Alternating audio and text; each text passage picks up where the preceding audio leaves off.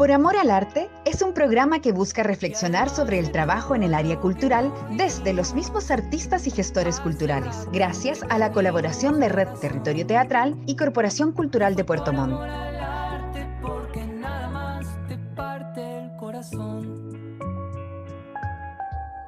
Por amor al arte, es hacer algo que te gusta, porque te, que te apasiona, que, que tú sientes ganas de hacerlo sin esperar nada a cambio.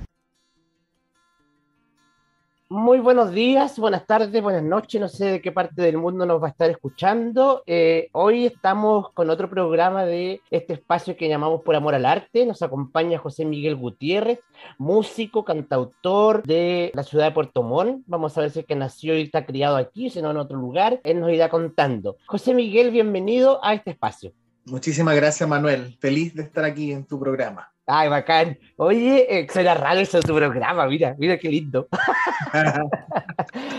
Oye, em, ¿qué te parece el audio que acabamos de escuchar? ¿Estás de acuerdo? Es una... persona bien mal. o sea, no, sé a qué se dedica la persona que... No, mira, le hacemos contexto a la gente. Salimos a la calle, le preguntamos a los transeúntes qué le parecía o qué le decía la palabra por amor al arte. Y esta es una de las respuestas. Claro, que uno hace las cosas porque le gusta y lo hace nomás. Porque sí. Sé que concuerdo por una parte, pero por la otra es que no, no, no, se sabe. ¿Cómo no se sabe? Eh, ¿ah? ¿Cómo no se sabe? No, se sabe eh, a qué se dedica la persona o en qué rubro trabaja. Eso como que me quedo dando vuelta. ¿Ya? Porque en un momento, claro, uno hace eh, por amor al arte algunas cosas. Al principio, por ejemplo, la, yo no tengo la misma energía que tenía a los 19, 20 años. Hoy tengo 35 y todavía, pero no me canso de, tocar y artistear por ahí. Pero hay un amor que, que nace desde muy, de muy del fondo, que nos hace mover esa máquina así como de la pasión y, yo estaba en esa, pues, mucho tiempo estuve en, eso y, bonito. Ahora me dedico, también hago cosas por amor al arte. Eh, de hecho, la semana pasada nos juntamos con unos músicos a hacer un streaming, más por el hecho de juntarse, más que por, conseguir la entrada, de que, compren la entrada online y qué sé yo. Entonces había algo que nos movía, éramos tres bandas ¿Ya? que nos juntamos en el estudio Selnam, que está ahí en Lagunitas. Entonces imagínate, después de tocar, comimos un curanto, nos tomamos unos vinitos, compartimos con todos los colegas. Y, y todos en la misma, lo estamos haciendo por amor al arte, todos, sí, sí, ya va. Esa fue la junta oficial. No íbamos a conseguir ni nada por el estilo. Ya. Siento que, que, eso, que eso nos mueve, ¿eh? nos mueve harto. Nos mueve cuando tú dices, cuando tú, cuando tú pones en este nos mueve, hablas como de, de, de, desde la comunidad artística, desde un grupo de música. La comunidad artística en general. Ya, y mm, tú me preguntabas que te resonaba eh, qué profesión es la persona que, que, que, da este, esta, este audio. No sabemos la profesión, solo sabemos que no es artista. Ya. Entonces, claro, su visión fue general y, y tiene razón, pero claro, deben haber otras, otra, otras corrientes, otras directrices de, pensamiento, eh, hasta dónde eh, es, el amor al arte, ¿Hasta, hasta qué límite. ¿Y qué te pasa a ti con la expresión por amor al arte ahora, ahora tus 35 años? Que todavía existe un amor al arte, que me mueve todavía muchas cosas.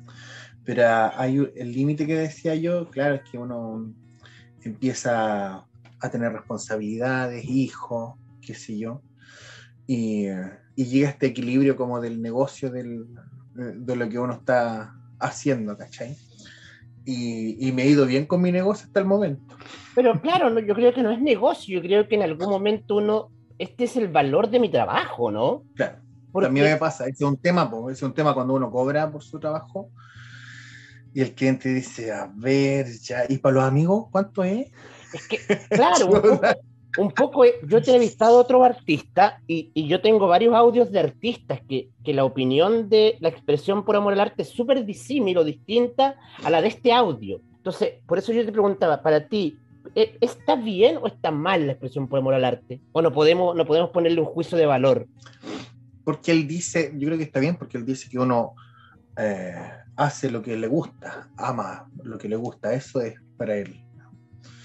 Claro, desde su perspectiva está bien y, es general, así como mirando el arte como algo, me parece bonito. Claro. Pero hay una disciplina atrás que, nadie conoce y que no tienen por qué conocerla tampoco porque eh, es el público, pero uno igual, no sé, igual la llora detrás del, telón. Claro. Y decirlo. Entonces, ¿se le pide al artista que haga cosas por amor al arte? Bueno, aparte de este programa, ¿se le pide otras cosas? Seguimos. claro que sí. ¿Hasta qué, ¿Hasta qué punto? Porque tú, claro, tú hacías una, comparación de, tu edad, que, a lo mejor antes, al parecer tú dices que antes hacías más cosas por amor al arte que ahora, ¿o no? Claro que sí. Había un entusiasmo, una energía creativa. Eh, ¿Cómo te lo explico? Eh, yo me equivoqué varias veces, yo era como, como puntúo, no sé, no sé cómo explicártelo. ¿Ya? Como de llegar y hacerlo nomás sin pedir permiso, o, o las ganas de, ir a tocar y vamos nomás y organicémonos ya, listo. Claro, ahora como que bajó esa intensidad de, y, esa mirada que, tenía antes. Ahora es más, como tú decías, eh, le presto atención al, valor de mi trabajo, lo miro como una fuente de, de ingresos. Claro, y pero me queda, me existiría lo, lo, lo, que soy hoy como artista, creador y todo lo, lo, demás, sin ese José Miguel de los 20 años que tiene un entusiasmo, una visión de la vida, una esperanza, una fe. Una utopía. claro, la utopía.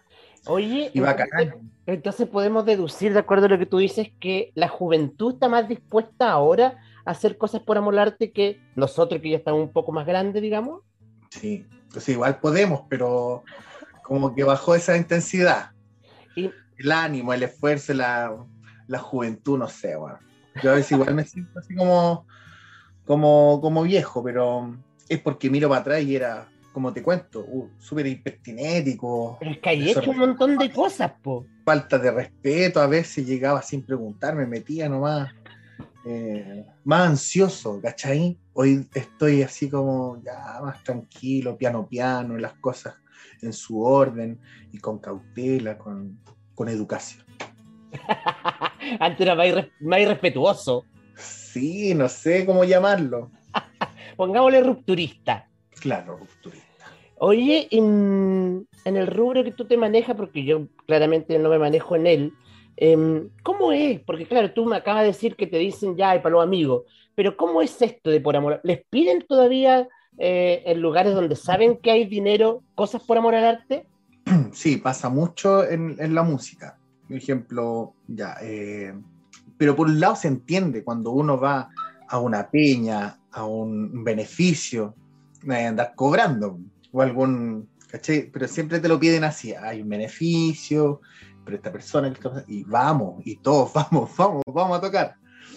También el músico como que ahí también cae en una, en una, una, seguidilla de, sucesos en que eh, puede llegar a nivel de, que te paguen por chela, no va a ir a tocar por, por comida o por, por copete. ¿Todavía existe eso? Yo creo que sí, todavía existe por ahí. Ya. Y también una oportunidad para los, para los que están empezando en la música. Yo fui músico amateur mucho tiempo y, y andaba tocando por, por chela, después empecé a cobrar, obvio. Pero, pero yo creo que sucede todavía o se paga poco a las bandas, no sé, una banda de cinco personas, no sé, se le paga muy poco y, yo creo que hay que alcanzar mucha notoriedad, así como una banda para que le vaya bien y, y que cada integrante se lleve un, porcentaje de, lo que de lo que vale su trabajo. Es un tema el tema del cobro para los artistas, ¿o no? Es un tema porque eh, no muchos van a entender el, esfuerzo, todo el esfuerzo que hay detrás de la compra de los equipos, del amplificador, de la calidad de la guitarra, de las horas de ensayo que ocupaste para ir después. Yo creo que eso se ve después, con la calidad de la banda, de, la, de lo que te gusta observar una banda, por ejemplo, hay una banda que, que los chiquillos van a, todas, porque son los, los citrolas descapotables, que tú les pedís que hay un, evento a beneficio y los locos van, ¿cachai? Los locos son jugados. Mira, no sé, porque yo los pedí para casa teatro una vez y no me fueron para allá. ¿No? bueno, es que lo que yo veo en los afiches. Claro. Todavía aparecen así con, bajo esa causa. Eh, es un ejemplo. Y eh, yo creo que todos hemos estado en eso y es re difícil llegar al punto así como de ya, me consolido y, esto es lo que va algo y aquí vamos a negociar eh, cómo, sale tu show. Pero hay que saber cobrar, por ejemplo, si hay un, local que le va muy bien, no vamos a ir a tocar por chelas ni por comida. No, claramente, Pero, pero además creo que en el, en, el, en el, mundo de la música eh, hay poca organización, porque ponte tú, nosotros como actores y actrices tenemos un sindicato que es CIDARTE y que de alguna forma ha, regulado el, precio. Eh, claro, tú me hablas de que a lo mejor una banda emergente no cobra lo mismo que otra banda que ya tiene una trayectoria, pero, pero también eso se podría regular, ¿o no? ¿Qué falta para ello? Mira, acá en Puerto Montt hay entes culturales de, de músicos y cantantes, hay uno pero está disuelto. Se pelearon entre ellos.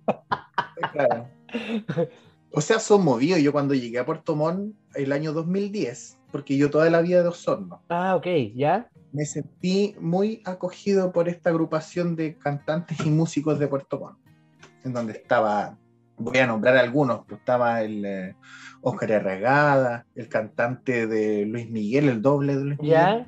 estaba la ETE, el Diez. Y el Adriano, ¿no? El Adriano Ojeda, eh, entre otros.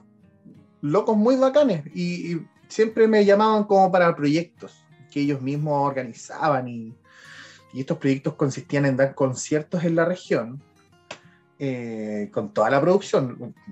Iluminación, amplificación, banda en vivo. El Oscar Regada está a cargo de la, de la banda. Y ese proyecto estuvo súper bueno. Pero claro, hay que rajuñar ahí también para sacar un proyecto, un fondar, mucha, hay que, no sé, pitutear, caleta, hay que mover acá y contratar a un logo que, que tipee la cosa. Yo postelé, yo postelé como cuatro veces y yo le dije, la quinta es la vencida. Y, y vencí, gané un proyectito así como de el año antepasado, cuando empezó la pandemia. Y bacán. Pero eh, pasa esas cosas que hay desorganización y también pasa mucho de, los niveles de, los músicos. Claro. Eh, estos músicos son nuevos, estos músicos llevan cuántos años llevan tocando ya, a cuáles son los que contratan, eh, cuáles son las bandas que contratan. Y pasa que hay músicos que cobran muy barato y músicos que cobran muy alto. Entonces, al llegar al, al consenso y a la negociación de, cobrar lo justo, y, ahí sucede, ahí, sucede lo que, lo que debatíamos al principio. Entonces, eh, y, los músicos somos desordenados, pues desorganizados para juntarnos a ensayar. Puta, tienen que pasar como tres semanas. Pues. Tú podís, no, es que yo no puedo el viernes, entonces el sábado. No, el sábado yo estoy estudiando. Oh. Yo soy vocalista, vocalista, de los Cumbia Tu Madre. Sí, pues sí. La mayoría son titulados de profesor de música. Entonces, son caleta, además. Somos eh, 11 músicos y dos técnicos.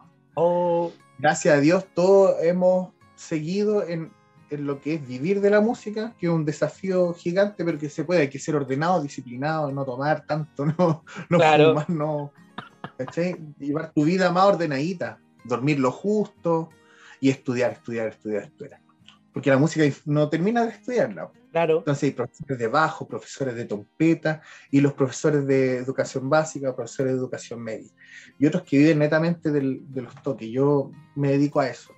Me salí de la universidad, yo quisiera haber terminado la universidad, de verdad, chiquillo. te lo prometo. algún día lo voy a hacer.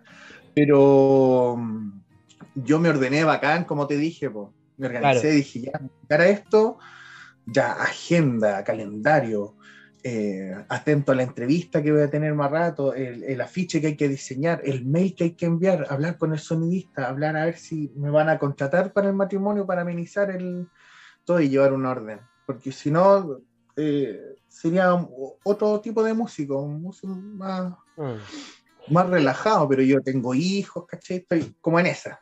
Tengo que llevar esa, si no, eh, el mes se me descuadra. Pero mira, para Y tranquilidad hoy- tuya, para tranquilidad tuya, no es solo los músicos, ¿ah? nosotros un elenco de cinco personas ya es un caos. Juntar horarios es increíble, así que no te preocupes, no ocurre solo en la música.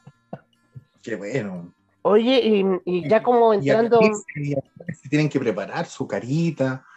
Hay una, una meditación horas antes. Yo creo que, no sé, esos nervios, los estómagos. Así es. Oye, y A nosotros ya, nos pasa cuando tenemos un festival importante, pero cuando es todos los fines de semana en el local de la esquina, vamos a tocar, no a vacilar. claro, Pero hay toda una cuestión ahí con las actrices y los actores eh, más profunda. Mm. Oye, mm, un poco entrando ya al terreno del pelambre, hay, hay diferencia, perdón, no lo puedo evitar, hay diferencia porque claro, tú nombrabas este, esta, mm, este grupo de personas, de seres humanos maravillosos que yo conozco a varios de los que está ahí, que la mayoría hace música como, ¿cómo lo puedo decir? No hace rock, ponte tú, ¿cachai? Y existe esta diferencia entre los músicos, no, que yo no me junto con este porque hace rock o no me junto con este otro porque hace balada, no sé, existe. Tú asientes con la cabeza. Está súper está marcado. Hay una línea que divide, bueno, primero al músico amateur, después el músico profesional, después el músico de orquesta. El de orquesta clásica. ¿Cachai? Música clásica. Ah, Hay otros músicos que son directores, compositores, ¿cachai? Ya son estrellas. po.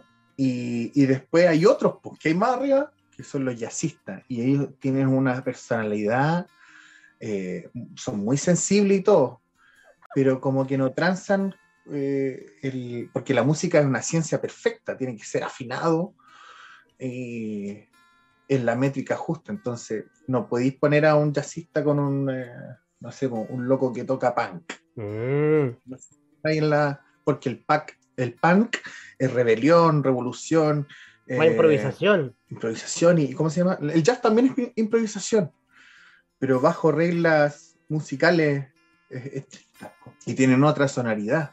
El baterista jazzero no es como el baterista que toca metal, por ejemplo. Mm, Que toca metal le da como, como caja a la caja. Y el baterista jazzista le saca los armónicos a los tambores. Cada, cada tambor tiene una nota. Oh, joder. Y, y es respetable todo, cada uno, en su, Sí, en su área, pero si, se producen en roces o, o, o de límite, así como no, no, prefiero no tocar esa música. Gracias, no quiero participar del proyecto. ¿Cachai? Yo una vez le pregunté a un jazzista, que no voy a decir el nombre por supuesto, pero me llamaba la atención porque, pues no sé, pues se llamaba Juan Ulloa Mastrío. Y yo sí le pregunté que me llamaba la atención porque era, porque claro, hay pocas compañías de teatro que en el mundo donde yo me muevo que se llame la compañía de Juan Ulloa, ponte tú. Entonces, claro, y me llamaba la atención, siempre me llamó la atención porque hay oh, Roberto Parra Trillo, creo que se llama, hay varios gente que hace jazz que le pone su nombre propio. Y... Eso es porque. Ah, ya. Dale nomás, por ¿Cuál es tu favor. No, por favor. Ah, eso es porque él es el compositor de, de estas piezas musicales. Ah. o intérprete de, algunas, de algunos temas que él se sabe. Por ejemplo, el Ángel Parra Trío, eh, el, el Ángel Parra sabía temas de bossa nova, clásicos del jazz, y pescó al titae, al baterista, y vamos, hagamos Ángel Parra Trío, que empezó, claro, batería, bajo, guitarra, trío, pero con composiciones de, de Ángel Parra. O sea que él puede invitar a cualquier músico y siempre va- se va a tocar eso que él escribió y, y- y se- y la gente lo va a Claro. leer de la forma que él lo, lo tiene, digamos. Por eso se llama así. Claro, claro, él, él pasa las partituras, los músicos ya, un, dos, tres, vamos. Y, siempre va a ser así con músicos de sesión, se les dice. Y ahí ocurren peleas, po. Ah, ¿Seguro? ¿por qué, no me invitaste, por qué no me invitaste a mí a tocar? Yo soy tu amigo, weón. Oye, hace poco ganaste la Alerce Milenario, un festival que lleva cerca de 21 versiones, ¿o no estoy equivocado? Y 21 versiones, y estas dos últimas fueron online por la pandemia. Y fue el único festival que no frenó su, su propósito, que es todos los años sagrado, el Festival Alerce Milenario. Lleva esta tradición de más de 20 años y yo feliz de haber participado porque desde niño yo sabía que existía ese festival porque fui a, fui a cantar a ese festival como, como invitado con el grupo folclórico donde yo pertenecía cuando chico. Qué lindo. Era un gimnasio, mi mamá bailaba cueca muy bien. y yo la acompañaba, que si yo después fui parte del grupo en la parte musical, tocaba cueca, vestido de guaso, imagínate yo, así con chaquetita chiquitita, ¿sí? y afeitado, obvio, sin, Claro. sin esta- Muy de la zona central. Claro, guaso, de zona central, eso. Y entonces, haber participado hoy día, haber ganado, fue un, un hito importante en, en mi, en mi camino musical, porque yo pretendo seguir juntando hitos y este fue uno bueno. Y la banda me acompañó, músicos, eh, eran cuatro músicos. ¿Ya? Ahí, ahí pasó José Miguel y su banda. Ah. No, éramos, no éramos los, eh, no sé, los cumbia tu madre chico. los comituares chicos. y los cabros me apañaron felices. Y cuando cacharon que, que ganamos el primer lugar, puta, fascinado. Gracias, José, por contar. Ahí tuve que dejar un músico afuera. po. ¿Ya? Y por la pandemia, eh, solo cinco músicos máximo. Ah, claro, porque no te permiten seis personas arriba del escenario. Claro. Entonces yo llamando al tecladista, oye amigo, te tengo una buena o una mala. La buena es que clasificamos al alerce milenario. ¡Oh, qué bueno! Me dijo, wow, wow. Lo malo es que tú no vas. ¡Oh, qué terrible! Y él me dijo, no, tranquilo, José, yo entiendo las cuestiones. Y estuvo ahí atento, mirando. Pero Claro, además tenía otra particularidad porque la gente podía votar por la canción, ¿o no? Porque yo voté por la canción. Muchas gracias. Sí, había una votación ahí por like en- desde YouTube Sí. a la canción más popular. Y eso lo ganó otra persona, pero yo gané dos premios, Manuel. Mira, qué bonito. Manuel gané el premio en primer lugar y el mejor intérprete. Qué mejor. Qué mejor. Le puse, sí, cerré los ojos, interpreté a la cámara.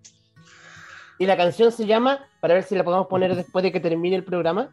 Volver a sentir, Volver de José. Miguel Gutiérrez. Está en Una YouTube. canción introspectiva, sí, que habla de la familia, de, o sea, más que nada, habla como de, desde el fondo de mí, como si esa canción me lo hubiese escrito a mí. ¿cachai? Oh, ¿Y tú nos permites poner la canción después del programa? Esto.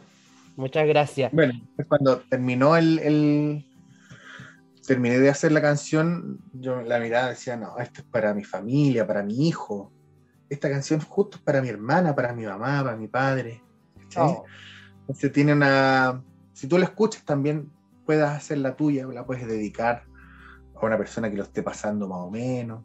Es para tirar para arriba. Es un mensaje de, de amor. bacán. Oye, em, nada, te quiero dar las gracias, pero antes de que terminemos, ¿en qué estás?